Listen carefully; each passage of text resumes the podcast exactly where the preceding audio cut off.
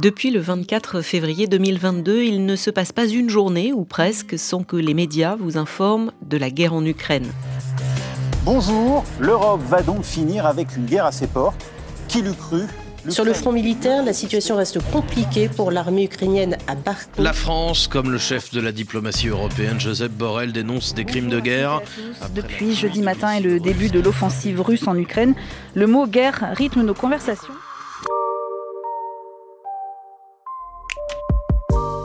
Un an qu'avec les journalistes de RFI qui sont venus dans Témoins d'actu, j'ai pu vous proposer plusieurs épisodes sur ce conflit avec différents regards et une évolution au fil des mois. Autant de discussions qui vous ont permis, je l'espère, de mieux comprendre ce qui se passe sur le terrain et comment travaillent nos reporters. Je m'appelle Alexandra Cagnard et avec Maria Schwartz qui réalise ce podcast, nous vous proposons de revenir en extrait sur cette année de guerre. 4 heures du matin à Kiev, 5 heures à Moscou. Nous étions le 24 février 2022. Dans une allocution télévisée, Vladimir Poutine, le président russe, lançait ce qu'il appelait son opération militaire spéciale sur le territoire ukrainien. À peine ce premier discours terminé, les chars russes avançaient dans plusieurs régions du pays. C'est dans la capitale ukrainienne que Denis Strelkov, journaliste de la rédaction en langue russe de RFI, a atterri trois jours plus tôt. Il s'attend à une simple mission de reportage. Il va vivre les premières heures de la guerre. J'étais dans mon lit, à l'hôtel, même pas à 100 mètres de la place Maïdan, donc dans le plein centre de Kiev. C'était un tout petit hôtel avec quelques chambres. Et puis, donc, c'est mon boss euh, qui m'appelle et qui m'annonce cette nouvelle. Bien sûr, à ce moment-là, je comprends pas trop ce qui se passe. Et puis, j'allume la télé ukrainienne. J'arrive à comprendre quelques mots, même si je parle pas ukrainien. Et c'est difficile euh, avec des médias russophones euh, en Ukraine. Donc, la situation est vraiment compliquée. À ce moment-là, je commence un peu, même pas à paniquer, mais à penser, mais qu'est-ce qui se passe? Comment je me suis retrouvé à Kiev le jour du début d'une guerre sans précédent et presque peut-être d'une troisième guerre mondiale à ce moment-là? On ne pourrait pas vraiment comprendre qu'est-ce qui se passe. Et puis, je pas entendu des à ce moment-là, mais déjà l'ambiance avec les sirènes à Maïdan, avec des gens qui étaient en train de quitter la ville avec même les propriétaires de mon petit hôtel qui ont commencé à fermer l'hôtel et à quitter euh, Kiev, qui nous ont juste laissé les clés de l'hôtel ils nous ont dit qu'en fait, vous avez de l'eau. Ici, il y a l'abri en cas de bombardement. Et on vous laisse. Bon courage. Ça vaut pas la peine euh, de nous payer. Donc, on était enfermés et on a suivi juste la télé avec beaucoup d'interprétation. Ça pourra nous arriver. Denis m'a ensuite raconté la peur qui s'installe dans les rues de Kiev, les habitants réfugiés dans le métro, et puis sa peur à lui parce que journaliste russe en terre ukrainienne, ça ne fait pas forcément bon ménage.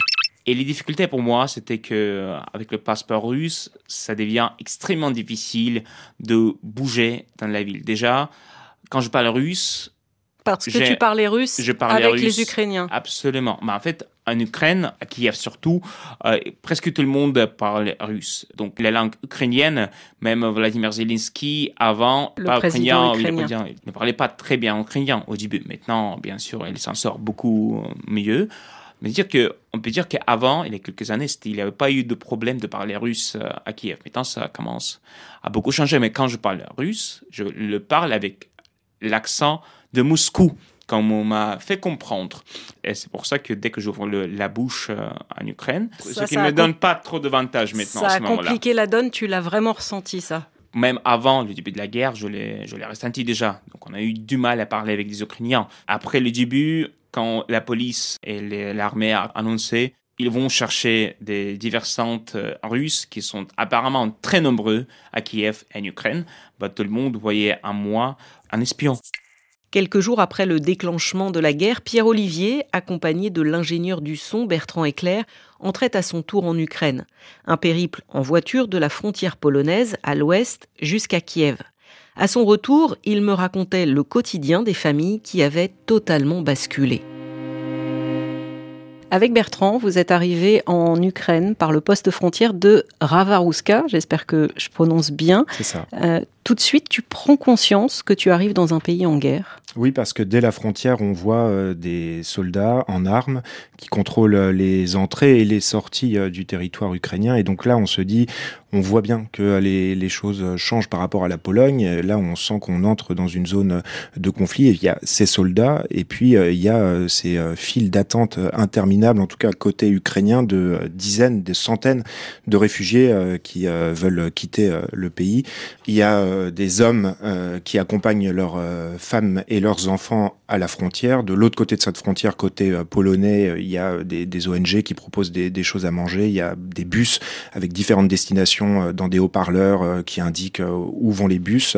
Et puis de l'autre côté de la frontière, tous les hommes de 18 à 60 ans sont obligés de rester en Ukraine pour prendre les armes, ce qu'on appelle la mobilisation générale. Et donc, bah, dès la frontière, on voit ces scènes assez troublantes d'enfants avec leur mère qui disent au revoir à leur père. Donc, dès qu'on passe cette frontière, on se rend bien compte qu'on arrive dans un pays en guerre. Pierre, tu t'es aussi euh, rapproché des zones de combat. Euh, là encore, plus qu'ailleurs, la vie normale n'existe plus du tout. Oui, tu as raison, et notamment au nord-ouest de, Kiev, à Irpin, euh, où un pont a été bombardé par les Ukrainiens pour freiner l'avancée des Russes, un pont routier. Les gens qui fuyaient Irpin, où les combats étaient très violents quand on y était, étaient obligés de passer sur des décombres au-dessus d'une petite rivière, donc l'eau était euh, quasiment glacée. Hein. Ces gens-là venaient d'être sortis avec une violence euh, extrême, tout à fait euh, soudainement de leur vie quotidienne, et tout d'un coup tout a basculé, et ces gens se sont retrouvés à traverser des rivières, à marcher sur des routes avec leurs affaires pour essayer de fuir, mais sans savoir forcément où fuir, ni avec quels moyens. Et là, on voyait bien euh, qu'on était encore dans une autre dimension de la guerre et que ces gens-là étaient euh, en train de vivre euh, ce qu'on appelle un exode, en fait, et qu'on connaît dans, dans beaucoup de guerres. Alors que les missiles russes tombaient sur les villes ukrainiennes, un autre pays se sentait lui aussi menacé. C'est d'ailleurs toujours le cas un an plus tard, la Moldavie, où se rend assez vite Oriane Verdier d'autant qu'à l'est de ce pays se trouve la Transnistrie, une région pro-russe qui s'est autoproclamée État indépendant en 1992 sous le nom de République moldave du Niestre. Elle n'est pas reconnue par les Nations Unies et plus d'un millier de soldats russes y seraient toujours présents. Je ne suis pas rentrée euh, en effet en Transnistrie euh, parce qu'il aurait fallu que j'ai un visa spécial et en plus je suis journaliste comme tu l'imagines en ce moment avec l'atmosphère euh, qu'il y a géopolitique. C'était assez dangereux de, de, de m'aventurer sur ce territoire sans accréditation. Donc je suis restée euh, juste à l'extérieur de ce territoire, dans un village qui, à l'intérieur, a un poste frontière. Et c'est en effet assez étrange parce qu'en fait, on est encore en Moldavie. Euh, pour arriver à ce village, on passe devant un poste qui est euh, le poste des forces russes, qui s'appelle les forces russes de maintien de la paix. En fait, depuis 92, depuis ce conflit, les forces russes se sont imposées, soi-disant pour éviter un conflit interne en Moldavie. En réalité, c'est pour avoir une sur le territoire. Ensuite, on s'approche euh, du poste frontière. Euh, et là, dans ce, dans ce village qui est encore moldave, on peut par exemple acheter son pain euh, en rouble transnistrien. C'est donc une monnaie qui n'est utilisée qu'en Transnistrie, qui n'est pas reconnue par les banques mondiales. Mais on peut aussi utiliser le lei. Également, quand on parle avec les gens qui sont de passage dans ce village, mais qui en fait habitent en Transnistrie, ils n'ont accès qu'aux médias russes. Et même si on essaye d'insister un peu, de, dire mais quand même, euh, est-ce que ce n'est pas euh, Poutine? Est-ce que ce ne sont pas les forces russes qui ont euh, lancé cette offensive? Et eux nous répondent non, non, ils sont simplement venus défendre la population face à ces terroristes nazis qui font du mal à leur propre peuple. Donc c'est vraiment, on a l'impression d'être dans une bulle. Et comme une des personnes que j'ai rencontrées là m'expliquait, c'est en fait une enclave de Moscou. Et donc c'est un, une petite Russie, quoi. Pierre-Olivier l'évoquait tout à l'heure, aux images des villes bombardées s'ajoutent celles d'habitants contraints de quitter leur ville et leur village pour échapper à l'offensive. Selon les Nations Unies, les combats ont déjà poussé hors d'Ukraine près de 8 millions de personnes, principalement des femmes et des enfants. Et la Pologne est souvent leur première terre d'accueil.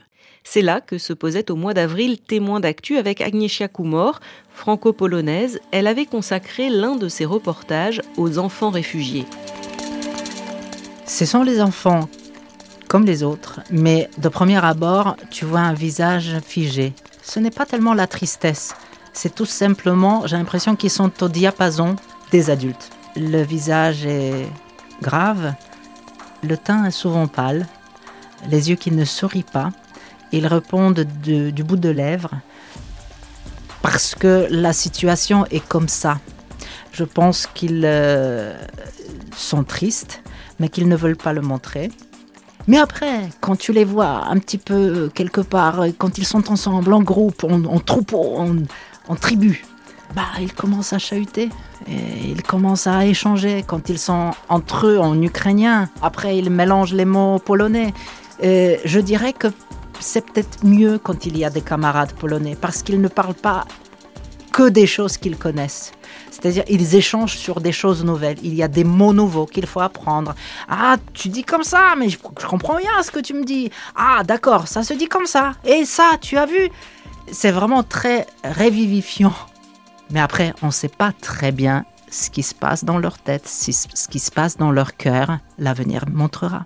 Quand on a discuté au téléphone avant de se retrouver, tu m'as dit je me devais de faire ce reportage est-ce que tu peux me dire pourquoi? Étant franco-polonaise, je pense que je peux faire un pont entre la société française dans laquelle je vis et je travaille et euh, la Pologne. Je me devais parce que je pense que je ne fais pas de filtre, que je peux exactement comprendre de quoi ces gens-là ont besoin je pense. Et surtout, comment euh, les gens qui les accueillent, comment eux, ils les comprennent et qu'est-ce qu'ils peuvent leur donner. Ça, je peux rendre compte de tout cela aux auditeurs francophones, ailleurs, pas seulement en France, mais en Afrique, ailleurs où on parle français. En fait, je pense on ne peut pas ressentir ce que sentent ces gens-là si tu leur parles pas dans leur langue, une de mes interlocutrices a dit la chose la plus importante pour quelqu'un qui fuit la guerre, c'est d'être écouté, de lui ouvrir son âme, de lui dire ses sentiments, ses pertes, ses, émotions, ce qu'il a perdu, ce qu'il qu'il a trouvé, euh, tout ce qu'il ressent. Euh, elle a pu le dire dans sa langue. Vladimir Poutine assurait vouloir terminer le conflit rapidement, une opération éclair. Mais en un mois, son armée a vite été confrontée à la résistance des soldats ukrainiens au sol comme dans les airs. Une résistance qui a contraint le président russe à réduire son activité militaire autour de Kiev pour la recentrer à l'Est. Pour comprendre dans quel état se trouvaient ses troupes et si la deuxième armée du monde avait encore les moyens de ses ambitions, j'avais tendu le micro de témoin d'actu à Franck Alexandre, notre spécialiste des questions de défense. Quand on rentre en guerre comme ça, le premier objectif qu'on vise pour atteindre l'ennemi, c'est lequel? C'est Kiev, c'est la capitale. C'est faire tomber euh, le président Zelensky. il était persuadé que le président Zelensky allait s'enfuir et que euh, la ville allait tomber euh, très vite et que les Ukrainiens ne se battraient pas et que les russophones les attendraient avec des fleurs et que la population ukrainienne se résignerait et qu'il n'y aurait pas de combat. Il planifie l'opération sur une semaine. Qu'est-ce qui fait que ça n'a pas marché? Parce que tu nous as donné les chiffres au début de cet épisode, ce sont considérables en termes matériels et humains. Du coup, j'ai du mal à comprendre pourquoi ça n'a pas fonctionné. Les Russes n'ont pas réussi leur effet de surprise. Les 150 000 hommes étaient constitués en une centaine de battle groups, c'est à peu près 1000 euh, hommes, euh, c'est des groupements tactiques interarmes, on trouve des unités blindées, de l'infanterie, du génie et de l'artillerie qui sont réunis de manière organique et euh, les chaînes logistiques n'ont pas suivi. Ces unités euh, assez autonomes sont rentrées euh, sur le territoire et très vite elles ont manqué de carburant, de lubrifiant. On n'en parle pas souvent, mais c'est essentiel pour les véhicules sans lubrifiant. c'est comme sans essence, ça marche pas. Sans munitions, sans ravitaillement et le renseignement n'était pas là. C'est-à-dire que elles sont intervenues au mauvais endroit, pas dans le bon tempo. Et puis derrière, euh, il y a eu des problèmes de communication également. Les communications n'étaient pas cryptées chez les Russes. Les Ukrainiens pouvaient lire un, livre ouvert dans ce que les Russes décidaient de faire. Et puis, euh, il y a un autre aspect, hein, c'est que on pense que si les généraux russes sont plutôt bien formés. En revanche, la modernisation de l'armée russe entamée par Vladimir Poutine il y a une douzaine d'années a assez mal fonctionné sur le commandement intermédiaire. Face au recul de son armée, Vladimir Poutine décrète le 21 septembre la mobilisation de quelques 300 000 réservistes. Le Donbass devient son objectif. Mais dans les villes libérées par les forces ukrainiennes, notamment autour de Kiev, les récits d'exactions des troupes de Vladimir Poutine sur des civils se multiplient. Enquêteurs ukrainiens et occidentaux collectent des preuves. Nous sommes au mois d'avril, Cléa Broderst est avec l'ingénieur du son Jad Elkouri. C'est sa deuxième mission en Ukraine. Là, à Kiev, vous décidez de faire quoi? Comment on détermine de quel sujet on va parler? Il y a toute la préparation de mission. Quand on sait qu'on va partir à nouveau pour 15 jours, on essaye de voir un peu les sujets que l'on aimerait traiter, dans la mesure du possible, hein, j'entends. Et à ce moment-là, au moment où nous, c'était prévu de partir euh, pour Kiev, commencer à sortir les crimes de guerre, la façon dont les enquêteurs ukrainiens et internationaux venaient se rendre dans les villes libérées comme Boucha, dont on a encore vraiment en tête, je pense tous, euh, les images un peu euh, effroyables de ces gens, leur corps dans les rues, parfois attachés, les mains dans le dos, des signes de torture évidentes. Donc on s'est d'abord concentré là-dessus, on, on s'est rendu à Boucha justement pour suivre la procureure générale Irina Venediktova, qui accompagnait la première équipe internationale à venir se rendre sur les lieux, qui était une équipe française. Et du coup, on a pu voir un peu la façon dont eux appréhendaient le terrain, donc avec les charniers. L'idée de faire venir des équipes internationales, c'est aussi de la part de la procureure générale de dire voilà, on ne pourra pas cacher, on ne pourra pas nous dire qu'il n'y a que nous et qu'on cache et que ce sont des fake news, ce que la Russie aimerait euh, aujourd'hui euh, faire croire. L'autre chose qui ressortait, c'était les cas de torture sur les civils et les cas de viol. Et c'est aussi là-dessus qu'on a choisi de se pencher pour commencer à voir la façon dont euh, s'étaient comportés les troupes russes lors de, l'occupation de ces villages autour de Kiev. On l'a dit, tu as fait deux missions en Ukraine. C'est toi qui as demandé euh, à repartir une euh, seconde fois. Qu'est-ce qui motive pour retourner sur un terrain de guerre, donc a priori difficile et dangereux? Moi, j'ai été particulièrement touché par les Ukrainiens. Je les trouve très attachants. On gagne en humilité. En fait, lors de la première mission, j'évoque euh, le cas de, cette petite fille qu'on avait suivie dans un bunker qui faisait des dessins de tanks russes euh, en train d'être explosés par les forces ukrainiennes. Et dans ces moments-là, on se dit, mais en fait, pour eux, ça va continuer en fait. Euh, nous, notre métier, c'est justement de faire passer leur message. Donc moi, la volonté d'y retourner, c'était à la fois pour aborder d'autres sujets, comme quand on était à Kiev, donc un peu cet aspect crime de guerre, et le fait de retourner aussi, enfin d'aller dans le Donbass, puisqu'on n'y était pas allé la première mission, c'était aussi de constater une destruction massive.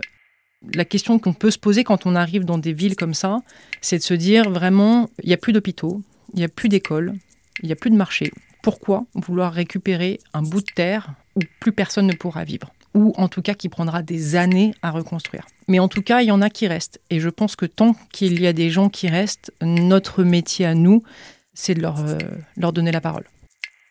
Vous entendrez de nouveau Cléa dans un instant. Mais avant cela, j'avais aussi discuté, très vite après le début des hostilités, avec Simon Rosé, journaliste au service sciences, des conséquences de la guerre dans la coopération entre les agences spatiales russes et européennes, conséquences notamment sur le projet ExoMars. L'ExoMars, c'est une euh, mission scientifique d'exploration martienne en deux volets. La première, elle est collée en 2016 la fusée russe Proton depuis Baïkonour a envoyé une sonde européenne autour de Mars. Et là, en mois de septembre, devait décoller la deuxième partie de cette mission, ExoMars 2022, où encore une fois, une fusée russe devait depuis Baïkonour lancer un engin européen vers Mars qui s'appelle euh, Rosalind Franklin. Et là, cette fois, c'est un rover, une astromobile, comme on dit en bon français, un engin avec des roues. de petit robot. Voilà, c'est ce que font les Américains avec euh, Curiosity, Perseverance. Là, c'était la version européenne, mission super intéressante scientifiquement parce qu'elle devait, c'est terrible, j'en parle au passé déjà, elle devait euh, forer jusqu'à 2 mètres de profondeur pour aller euh, chercher des traces de vie. Le problème, c'est que bah déjà ce lancement, on l'oublie depuis Baïkonour. Pour les dire, bon, c'est pas grave, on la lance avec une autre fusée, mais les Russes avaient également en charge de la plateforme d'atterrissage. C'est-à-dire ce rover, il est posé sur une plateforme qui s'appelle Kazachok, qui devait assurer la dépose de l'engin sur Mars. Et ce truc est russe. Donc, euh, problème.